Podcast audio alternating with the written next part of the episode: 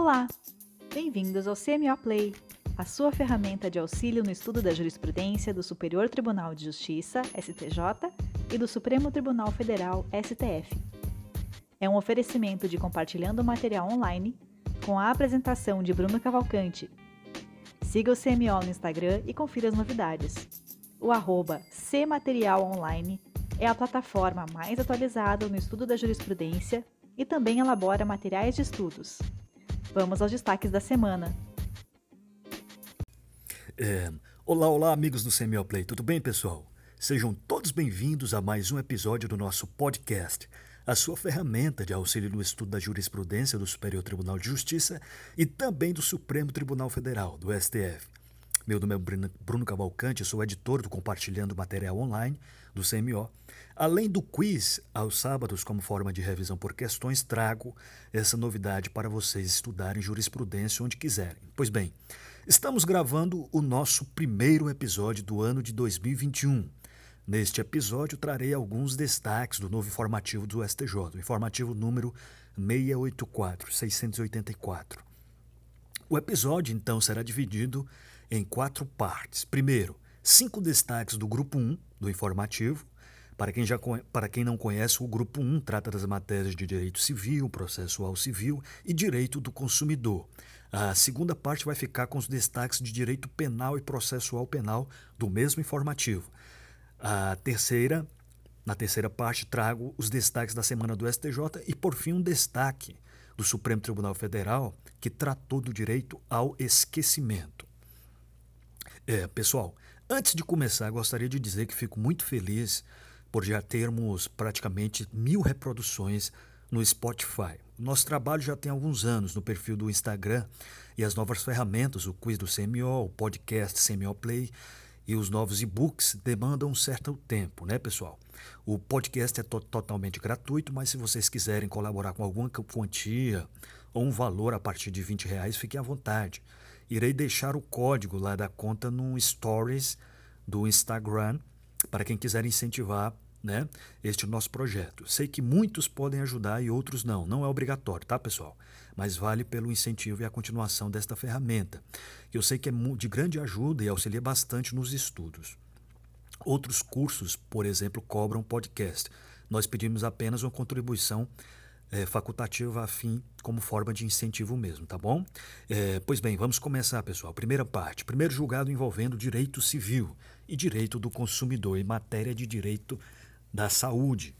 É, nos contratos de plano de saúde, não é abusiva a cláusula de coparticipação expressamente ajustada e informada ao consumidor a, a razão máxima de 50% do valor das despesas nos casos de internação superior a 30 dias por ano, decorrente é, de transtornos psiquiátricos preservada a manutenção do equilíbrio financeiro. A controvérsia tratou de definir se é legal ou abusiva a cláusula que impõe coparticipação para a hipótese de internação psiquiátrica, uma modalidade de tratamento para indivíduos acometidos por transtornos mentais, comorbidades ou dependência química que corresponde a um serviço de saúde de enorme relevância pública.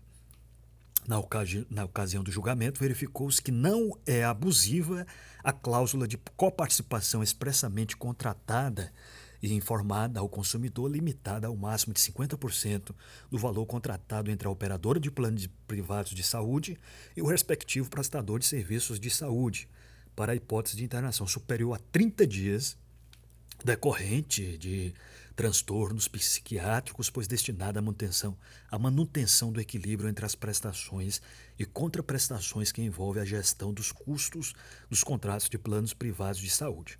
É, o julgamento foi do recurso especial do RESP 1.890.486 de São Paulo. O relator foi o ministro Marco Buzzi, Marco Aurélio Buzzi, julgado em 9 de dezembro de 2020. Beleza? Portanto, pessoal, nos contratos de plano de saúde, não é abusiva a cláusula de coparticipação expressamente ajustada e informada ao consumidor a razão máxima de 50% do valor das despesas nos casos de internação superior a 30 dias por ano, decorrente de transtornos psiquiátricos preservada a manutenção do equilíbrio financeiro, beleza? É, pessoal, segundo julgado também trata de direito civil e consumidor e matéria de direito da saúde. É o reembolso das despesas médico-hospitalares efetuadas pelo beneficiário com tratamento atendimento de saúde fora da rede credenciada pode ser admitido somente em hipóteses excepcionais, tais como a inexistência ou insuficiência de estabelecimento profissional credenciado é, no local e urgência ou emergência do procedimento. A segunda sessão do STJ, em apreciação aos embargos de divergência, pacificou o entendimento que encontrava dissonância no âmbito do tribunal com relação ao reembolso das despesas efetuadas pelo usuário do plano de saúde fora da rede conveniada. Trata-se, pois, de garantia legal mínima conferida ao contratante de plano de assistência à saúde, a ser observada, inclusive, no denominado plano referência de cobertura básica, de modo que não se pode falar em ofensa ao princípio da proteção da confiança nas relações privadas, já que os beneficiários do plano estarão sempre amparados, seja pela rede credenciada, seja por outros serviços de saúde, quando aquela se mostrar insuficiente ou se tratar de situação de urgência. É, foi no embargos é, de divergência no agravo em recurso especial 1 milhão, o EARESP, 1 milhão 459 mil 849 do Espírito Santo. O relator foi o ministro Marco Aurélio Belize. É, o julgamento foi no dia 14 de dezembro de 2020. Beleza, pessoal? Portanto, é, o reembolso das despesas médico-hospitalares efetuadas pelo beneficiário com tratamento atendimento de saúde fora da rede credenciada pode ser admitido somente em hipóteses excepcionais, tais como a inexistência ou insuficiência de estabelecimento profissional credenciado no local de urgência ou emergência do procedimento. É, o terceiro julgado envolve a matéria de direito processual civil cabe aí já é uma matéria relevante de, de recursos, né? Cabe agravo de instrumento de todas as decisões interlocutórias proferidas no processo de recuperação judicial e no processo de falência, por força do artigo 1015, parágrafo único do Código de Processo Civil de 2015.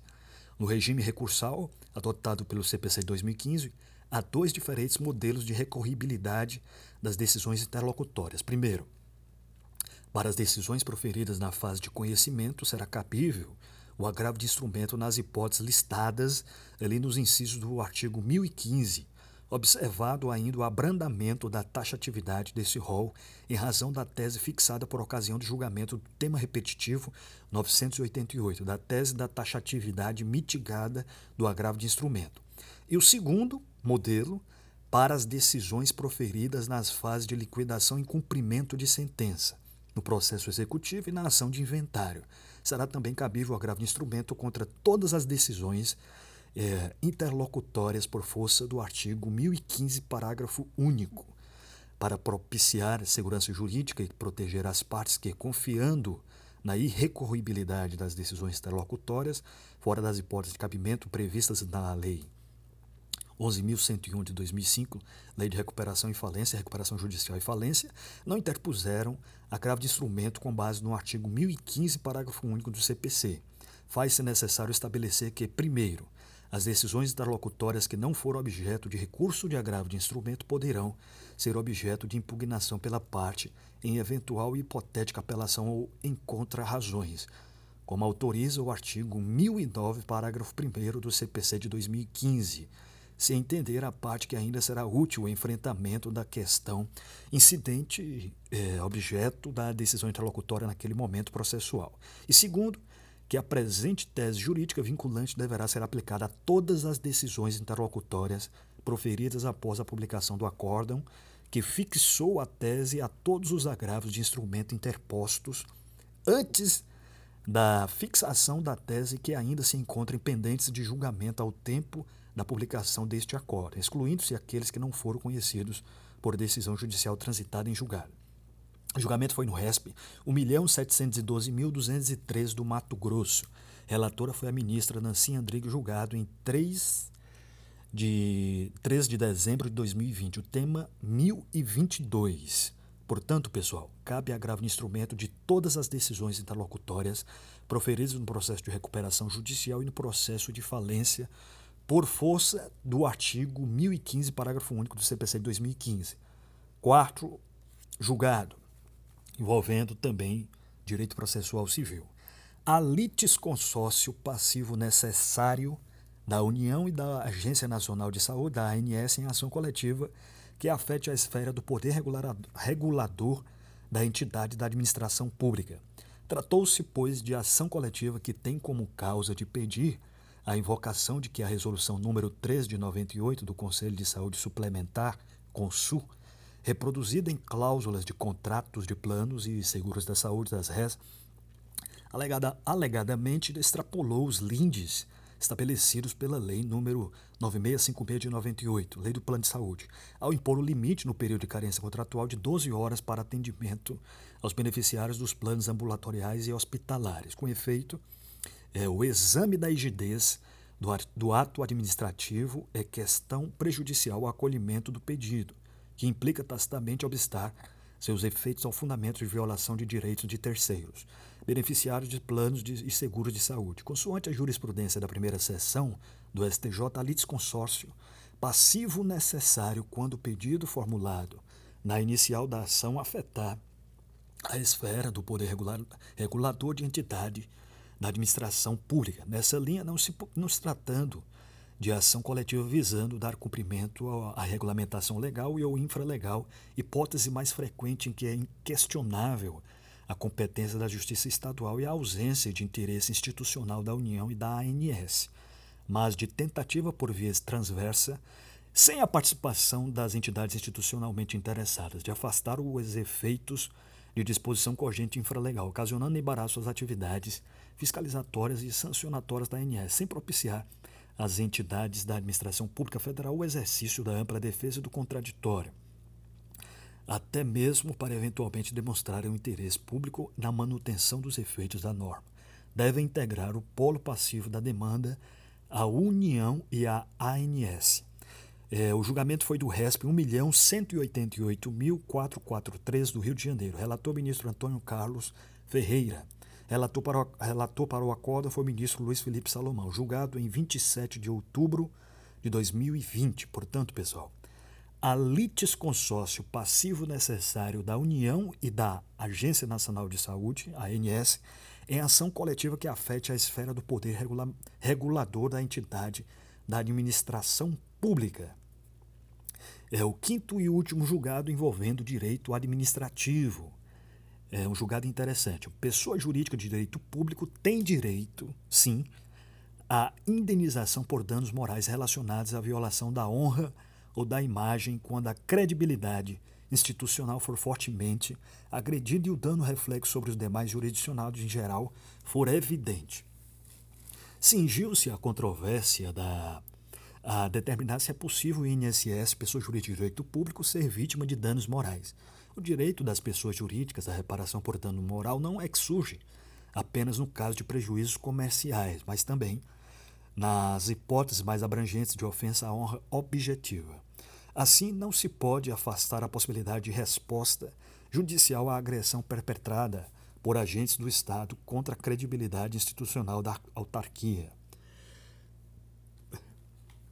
a qual é, implica em dano reflexo sobre os demais segurados da Previdência e os jurisdicionados em geral é, é evidente tudo consubstanciado por uma lesão de ordem extrapatrimonial.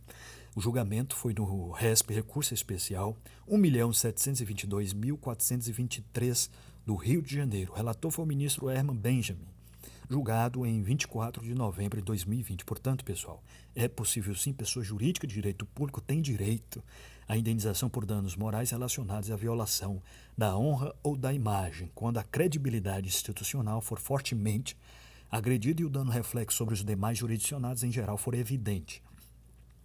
É, segunda parte, vamos para os destaques agora de direito penal e processual penal do primeiro informativo de 2021, do informativo 684 do STJ. Primeiro julgado envolvendo direito penal. O deslocamento da majorante sobejante para outra fase da dosimetria, além de não contrariar o sistema trifásico, é a que melhor se coaduna com o princípio da individualização da pena. A questão jurídica de respe... diz respeito, em síntese, à valoração de majorantes sobejantes na primeira ou na segunda fase da dosimetria da pena, a depender se a causa de aumento traz patamar fixo ou variável. De início, de início é, ressaltou-se na ocasião do julgamento que não é possível dar tratamento diferenciado à causa de aumento que traz patamar fixo e a que traz patamar variável, porquanto, além de não se de verificar a utilidade na referida distinção, o mesmo instituto jurídico teria tratamento distinto a depender de critério que não integra é, sua natureza jurídica. Quanto à possibilidade propriamente dita de deslocar a majorante sobejante para outra fase da dosimetria consideram que se trata de providência que, além de não contrariar o sistema trifásico, é a que melhor se coaduna com o princípio da individualização da pena. É, o Código Penal não atribui um patamar fixo às circunstâncias judiciais nem às agravantes e atenuantes, as quais devem ser só pesadas de acordo com o livre convencimento motivado do magistrado, em observância aos princípios da razoabilidade e da proporcionalidade. As causas de aumento e de diminuição por seu turno já apresentam os patamares que devem ser utilizados de forma fixa ou variável. A desconsideração das majorantes sobressalentes na dosimetria acabar, acabaria por sub, subverter a própria individualização da pena realizada pelo legislador, uma vez que as circunstâncias consideradas mais gravosas a ponto de serem tratadas como causas de aumento acabariam sendo desprezadas. Lá do outro, se não tivessem sido previstas como majorantes, poderiam ser integralmente valoradas na primeira e na segunda fases da dosimetria. Por fim, não há, se, não há se falar que o deslocamento da causa de aumento para a primeira fase permite o, o agravamento do regime prisional por via transversa, porquanto o que não se admite é a fixação de regime prisional mais gravoso, sem a devida fundamentação. Assim, Ainda que a pena base seja fixada no mínimo legal, é possível a imposição de regime mais gravoso que o estabelecido em lei, desde que seja declinada a motivação concreta. O julgamento foi no habeas corpus 463, 463, 434 do Mato Grosso. O relator foi o ministro Reinaldo Soares da Fonseca. Portanto, pessoal, o deslocamento da majorante sobejante para outra fase da dosimetria da pena, não, além de não contrariar o sistema trifásico, é o que melhor se coaduna com o princípio da individualização da pena. Segundo julgado, também envolvendo o direito penal. O crime de, de posse ou porte de arma de fogo de uso permitido com numeração marca ou qualquer outro sinal de identificação raspado, suprimido ou adulterado não integra é o rol de crimes hediondos. Olha, julgamento interessante.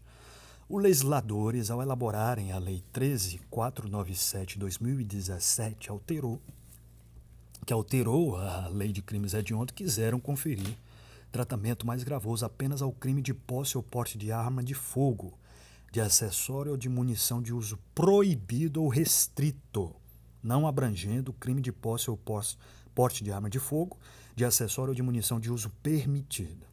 Acerca do assunto, esta Corte Superior até o momento afirmava que os legisladores atribuíram reprovação criminal equivalente às condutas descritas no caput do artigo 16 da Lei 10.826 de 2003 e ao porte ou posse de arma de fogo de uso permitido com numeração suprimida, equiparando a gravidade da ação e do resultado.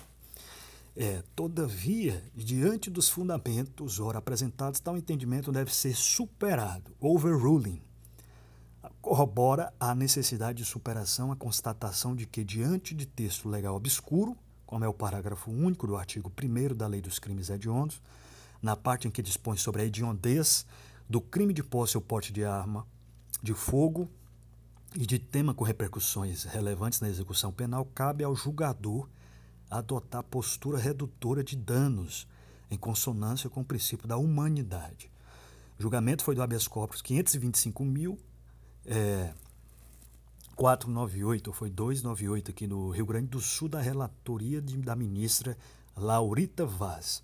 Portanto, pessoal, é o crime de posse ou porte de arma de fogo de uso permitido conumeração, marca ou qualquer outro sinal de identificação raspado, suprimido ou adulterado não integra o rol dos crimes hediondos. Terceiro julgado envolvendo direito processual penal, envolve também processual civil e direito constitucional. É, direito processual penal, porque diz respeito a um processo penal, processo civil, devido à aplicação das astrentes, direito constitucional, é, tendo em vista que é matéria que está prevista na Constituição. É ilegal a aplicação de astrentes por descumprimento de decisão judicial de quebra de sigilo de dados, em virtude da impossibilidade técnica pelo emprego de criptografia de ponta a ponta. A possibilidade de aplicação em abstrato da multa combinatória foi reconhecida por maioria nesta terceira sessão. No julgamento do recurso especial 1.568.445 do Paraná, de relatoria do ministro Rogério Schietti Cruz. Relator para acórdão foi o ministro Ribeiro Dantas. No caso, porém, é, no presente caso aqui, eles julgaram no sentido de que há de se fazer uma distinção ou um distinguish entre o precedente citado e a situação em análise cuja controvérsia é a alegação pela empresa que descumpriu a ordem judicial da impossibilidade técnica de obedecer à determinação do juízo Haja vista o emprego da criptografia de ponta a ponta. Convém ressaltar que o ministro Edson Fachin, na ADPF 413, e a ministra Rosa Weber, na ADIM, Ação Direta de Constitucionalidade 5527, é, chegaram à mesma conclusão. O ordenamento jurídico brasileiro não autoriza em detrimento da proteção gerada pela criptografia de ponta a ponta em benefício da liberdade de expressão e do direito à intimidade, sejam os desenvolvedores da tecnologia multados por descumprirem ordem judicial incompatível com encriptação. Assim, em ponderação de valores, os benefícios advindos da criptografia de ponta a ponta se sobrepõem às eventuais perdas pela impossibilidade de coletar os dados das conversas dos, usuários, dos usuários da tecnologia.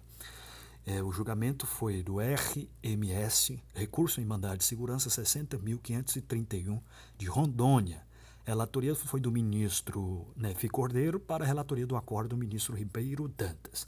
Portanto, é ilegal a aplicação de astrentes por descumprimento de decisão judicial de quebra de sigilo de dados em virtude da impossibilidade técnica pelo emprego de criptografia de ponta a ponta.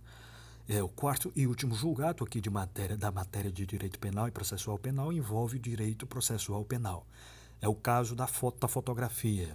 O reconhecimento de pessoa presencial, presencialmente por, por fotografia realizado na fase do inquérito policial apenas é apto para identificar o réu e fixar a autoria delitiva quando observadas as formalidades previstas no artigo 226 do CPP e quando corroborado por outras provas colhidas na fase judicial sobre o crivo do contraditório e da ampla defesa. O reconhecimento de pessoa presencialmente ou por fotografia realizado na fase do inquérito policial apenas é apto para identificar o réu e fixar a autoria quando observadas as formalidades previstas no artigo 226 do CPP e quando corroborado por outras provas, né, colhidas na fase judicial sob o crivo do contraditório e da ampla defesa. O reconhecimento de pessoa por meio fotográfico é ainda mais problemático, máxime quando se realiza por simples exibição ao reconhecedor de fotos do conjecturado suspeito extraídas de álbuns policiais ou redes sociais. E mesmo quando se procura seguir com adaptações o procedimento indicado no CPP, para o reconhecimento presencial, não há como ignorar que o caráter estático, a qualidade da foto, a ausência de expressões e trejeitos corporais e quase sempre visualização apenas do busto do suspeito podem comprometer a idoneidade e a confiabilidade do ato. O julgamento foi do habeas corpus 598.886 de Santa Catarina. Relator foi o ministro Rogério Schietti Cruz, julgado em 27 de outubro de 2020. Agora vamos para a terceira parte, pessoal, destaques da semana do STJ. Primeiro julgado envolvendo direito civil. É, a terceira turma do STJ né, decidiu que a ação de ressarcimento de benfeitorias em imóvel alugado prescreve em três anos a contar da rescisão do contrato. É, com esse entendimento, o colegiado reformou o acórdão do Tribunal de Justiça do Distrito Federal dos Territórios, TJDFT, e considerou que o prazo prescricional deveria ser contado a partir do desembolso pelo locatório, locatário dos valores investidos no imóvel. Relatora do recurso especial da ex-locatária, a ministra Nancy Andrighi lembrou que, nos termos do artigo 189 do Código Civil, a pretensão surge para o titular no momento em que é violado o direito e é extinta pela ocorrência da prescrição. O julgamento foi no recurso especial no RESP 1.791.837 do Distrito Federal. Portanto, a ação de ressarcimento de benfeitorias em imóvel alugado prescreve em três anos a contar da rescisão do contrato. Segundo julgado, também envolvendo direito civil, a ação para cobrar parcelas de empréstimo consignado em folha de pagamento prescreve em cinco anos.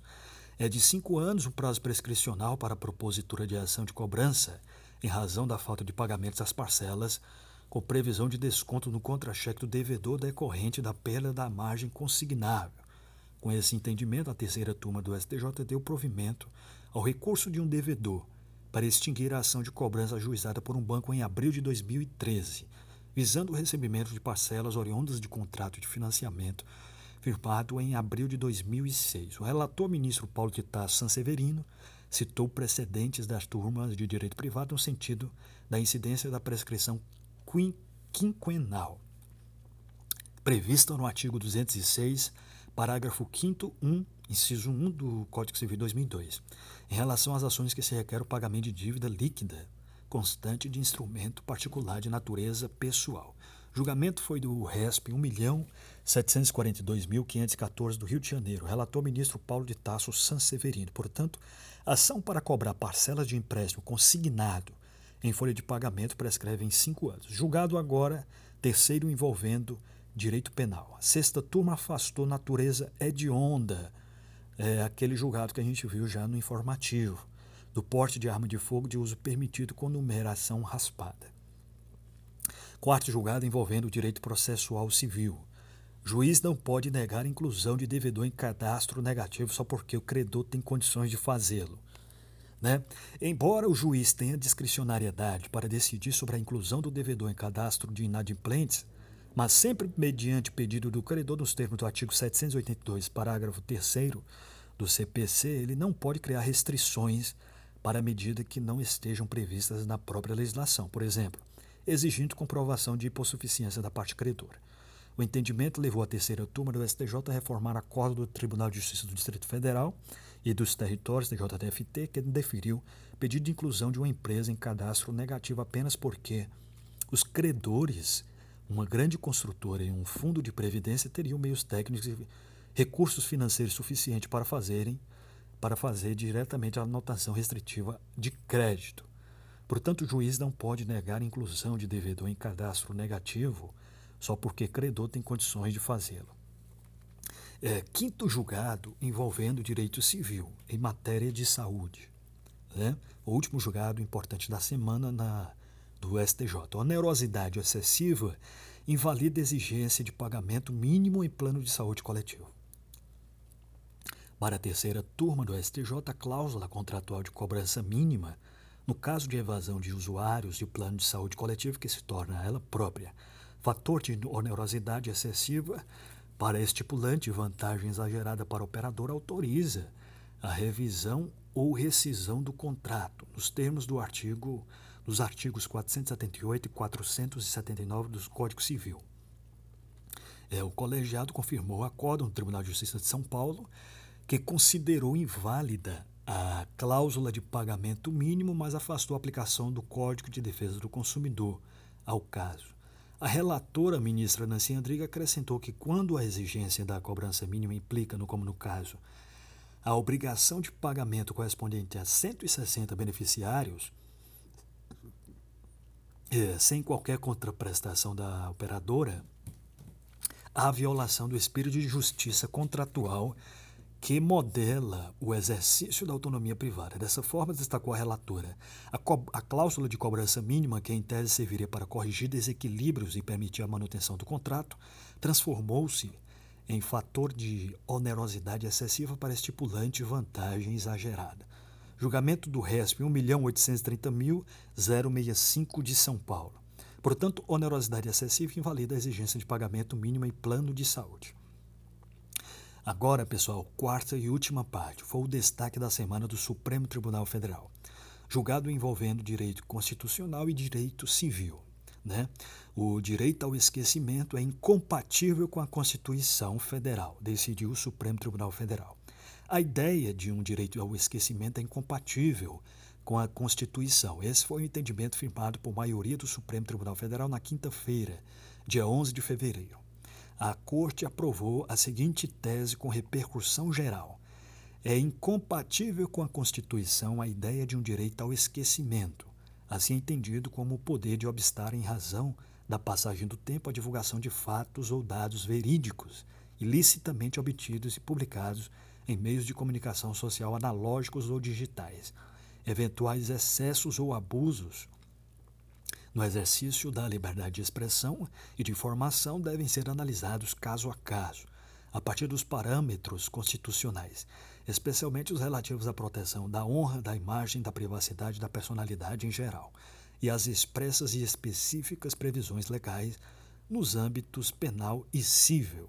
O julgamento foi do recurso extraordinário RE 1 milhão 010 606 do Rio de Janeiro. O relator foi o ministro Dias Toffoli. O caso foi o caso da Aida Cury versus Rede Globo. Então, pessoal, o Supremo Tribunal Federal é, entendeu que o direito ao esquecimento é incompatível com a Constituição. Né? Agora, eventuais excessos ou abusos no exercício da liberdade de expressão e de informação devem ser analisados caso a caso a partir dos parâmetros constitucionais. É isso aí, pessoal. Espero que tenham gostado. Mais uma vez, lembrando que quem quiser colaborar e incentivar este podcast, eu deixarei no Stories os dados da conta. Estamos no processo de elaboração dos nossos e-books, caderno de jurisprudência em questões e pacote anticrime, que deverão ser lançados no início de março. Vai ter sorteio e a capa saiu hoje. Quarta-feira será a divulgação. Confira lá no perfil na quarta. Os e-books também são de grande auxílio para quem já é profissional do direito, nas áreas de da, quem já é concursado, né? É, é, membros do Ministério Público, da magistratura, advogados públicos e quem quiser se atualizar com toda a jurisprudência do STJ e do Supremo Tribunal Federal, com súmulas e legislação. Quero agradecer a amiga Edilvane, que é procuradora da Fazenda do Rio Grande do Sul, pela apresentação. Agradecer também ao pessoal que já adquiriu antecipadamente o material. Abraço e bons estudos.